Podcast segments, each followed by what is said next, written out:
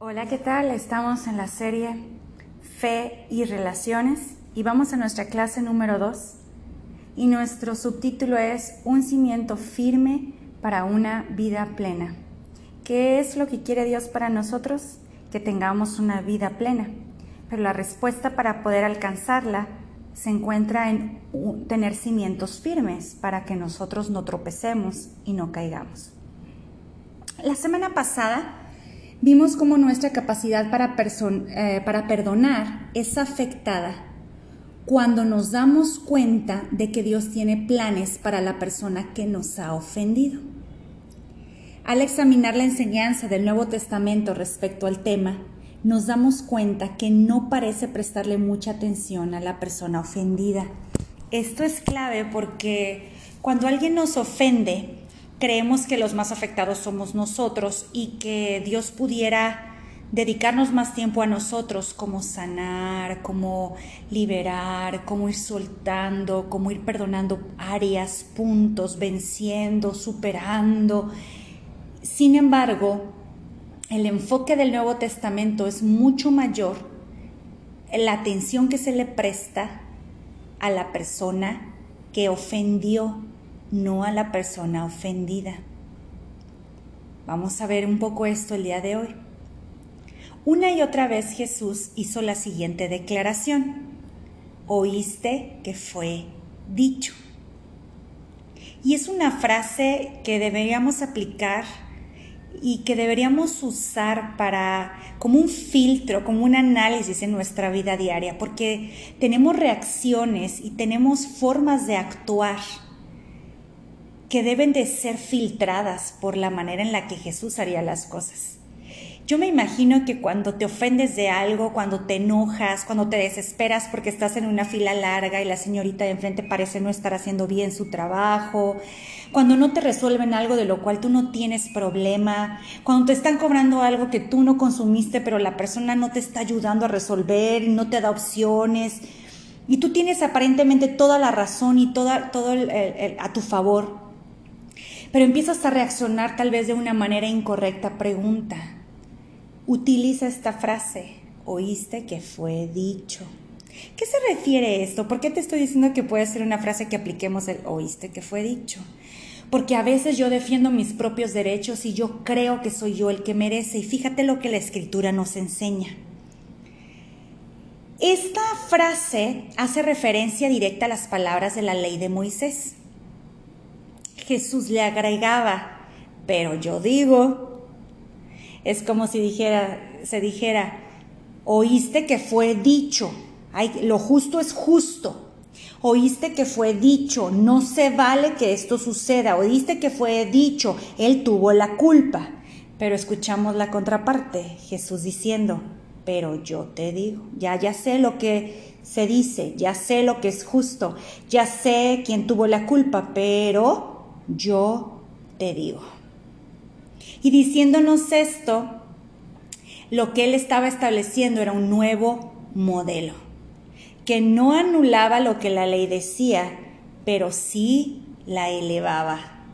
A veces creemos que Jesús vino a ser el camino más fácil, y lo vino a hacer más fácil a través de Jesús para nuestro perdón y para un camino de gracia pero el estándar, el nivel que nos pone, al cual tenemos que responder en nuestra vida, fue elevado.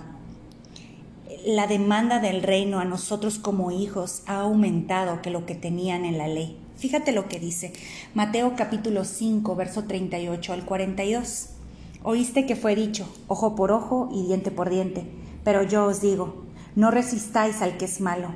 Antes, a cualquiera que le hiere en la mejilla derecha, vuélvele también la otra. Y al que quiera ponerle a pleito, quitarle la túnica, déjale también la capa. Y a cualquiera que te obligue a llevarle carga por una milla, ve con el dos. Al que te pida, dale. Y al que te quiera tomar de ti prestado, no se lo rehuses. Está fuerte, es muy fuerte. Cuando tú lo lees y lo lees detenidamente y examinas no solo tu actuar, sino tu pensamiento y tu corazón, dices, ah caramba, quedo muy corta ante todo esto. Porque yo tengo una excusa y un pretexto para todo, como, o sea, que me voy a estar dejando que me estén pegando entonces. Eso significa poner otra mejilla. ¿Qué significa? Que no debo defender lo que es mío, no voy a poner pleito. Ah, entonces le voy a regalar todo a los demás y yo me voy a quedar sin nada.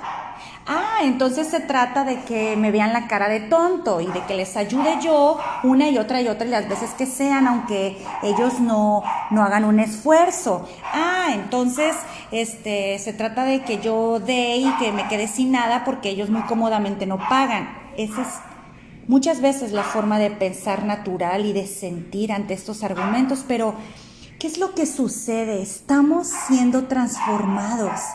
Es por eso que para relacionarnos conforme al reino necesitamos fe. Lo que veíamos la semana pasada, los discípulos dijeron, ah, aumentanos la fe.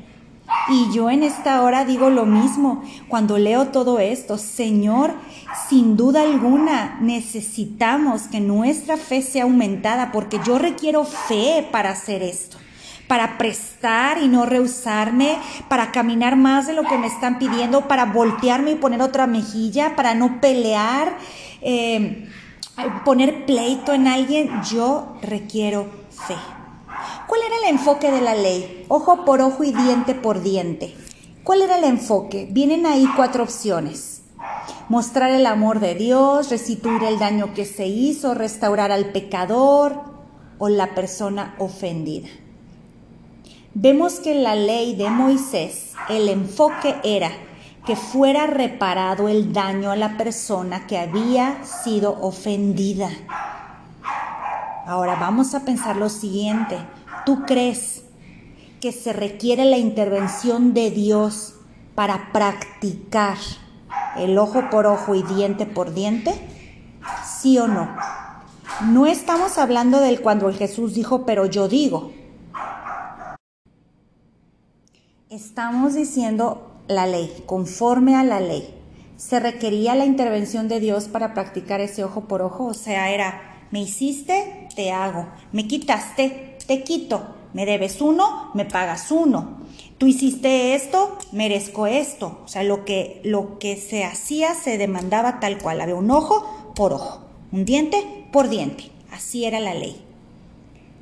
Sin embargo, Jesús vino a decir, más yo les sigo. Yo creo que no se requería la intervención de Dios para practicar la ley. Era justo. ¿Por qué me pegas? Porque tú me pegaste primero. Eso era el ojo por ojo. ¿Por qué no me das lo que me debes? Porque tú no me diste lo que me debías. Me explico. Ojo por ojo, diente por diente. No requeríamos algo más de parte de Dios, pero ¿qué cuando Jesús vino y dijo, si tu hermano peca, ve y repréndele a solas? Si te escucha, has ganado a tu hermano, pero si no te escucha, lleva contigo a uno o dos más para que toda palabra sea confirmada por boca de dos o tres testigos. Y si se rehúsa escucharlos, dilo a la iglesia y también rehúsa, si también rehúsa escuchar a la iglesia, sea para ti como el gentil y el recaudador de impuestos. Si ahí, hasta ahí, hasta ahí nos gusta. Ah, no, claro, sí, por supuesto. Yo lo voy a reprender y si no me hace caso, llevo a otros y que sean testigos y que se den cuenta que yo estoy hablando bien y que es justo lo que estoy diciendo. Y si la iglesia y que lo vean como lo que hizo para que se den cuenta eh, que es un bandido, que es un pecador y la iglesia lo juzgue y, y si no nos hace caso, fuera. Y lo vamos a tomar como gentil y como un recaudador de impuestos. Sí, fuchi, fuchi, ¿verdad? Ah, pero el pasaje no termina ahí. Si ahí fuera, pudiéramos pensar que una vez que el ofensor ha rechazado la intervención de otros, entonces es desechado, pero el pasaje sigue hablando. Estoy en Mateo capítulo 18, verso 15 al 17. Fíjate bien, yo lo voy a leer en, la Biblia Las Américas. Fíjate, dice, en verdad os digo, todo lo que atéis en la tierra será atado en el cielo y todo lo que desatéis en la tierra será desatado en el cielo. Además os digo que si dos de vosotros se ponen de acuerdo sobre cualquier cosa que pidan aquí en la tierra, les será hecho por mi Padre que está en los cielos. Porque donde dos o tres reunidos en mi nombre, allí estoy yo en medio de ellos. Ahora, ¿qué, qué me está diciendo esto? Esto no, no está respondiendo lo que estamos hablando, aparentemente. ¿Por qué estás relacionando esto? Con el perdón? Bueno, porque este pasaje, el contexto de esta escritura es el perdón, es la relación con mi hermano, con mi hermano. Y cómo restaurarlo cuando él ha pecado, cuando él ha ofendido a otros. Y así comienza el pasaje y así termina. Nos está hablando específicamente de un hermano, de un creyente que ha pecado. Ahora vamos a seguir. Según el pasaje, ¿qué es lo que Jesús quiere? La ley demandaba que pagara el ofensor. Eso era todo. ¿Qué es lo que aquí quiere? ¿Quiere que pague solo el daño? ¿Quiere que me vuelva a ofender? ¿O que mi hermano se salve? ¿O quiere que yo sane? Analiza un poco el pasaje. Le puedes dar ahí unos segundos a las personas de, a ver, léelo detenidamente cada quien en su Biblia. Léalo. Léalo en verdad pausadamente. El enfoque del pasaje está en que yo sane, en que yo sea sanado o que mi hermano se salve porque el interés que Dios tiene en que un ofensor no se quede en su condición llega a tal grado que está dispuesto a interrumpir la vida de la iglesia para rescatarlo. Cada vez que alguien nos ofende, no podemos tomarlo de manera personal. Fíjate Mateo 18, pero el verso 12 y 13. Si un hombre tiene cien ovejas y una de ellas se extravía, ¿qué hará? ¿No dejará las otras noventa y nueve en la colina y saldrá a buscar la perdida? Si la encuentra, les digo la verdad, se alegrará más por esa que por las noventa y nueve que no se extraviaron. De la misma manera, no es la voluntad de mi Padre Celestial que ni siquiera uno de estos pequeños perezca. Cada vez que alguien nos ofende no podemos tomarlo de manera personal porque cada vez que alguien ofende a un hermano es una oportunidad para que el reino venga. ¡Wow! Qué, qué manera de pensar! No podemos pensar de esa manera si no es a través de la fe. Familia, amigos, iglesia, se requiere fe para pensar de esta manera. Necesitamos pedirle al Señor, aumenta nuestra fe porque yo quiero pensar esto, yo quiero tomar cada ofensa en contra de mí como una oportunidad para que el reino venga. Cuando no conocemos a Cristo, nuestro enfoque está en el daño que nos han hecho. Pero cuando yo he nacido, cuando he renacido, mi corazón ahora eh, está lleno de la salvación, ahora entonces yo me duelo por la salvación de aquel que me está ofendiendo, porque sé cuál es su condición ahora. ¿Se aplica de la misma forma cuando el ofensor no es creyente? Porque aquí estamos diciendo cuando un hermano, ¿recuerdan que hicimos hincapié que está hablando acerca del hermano?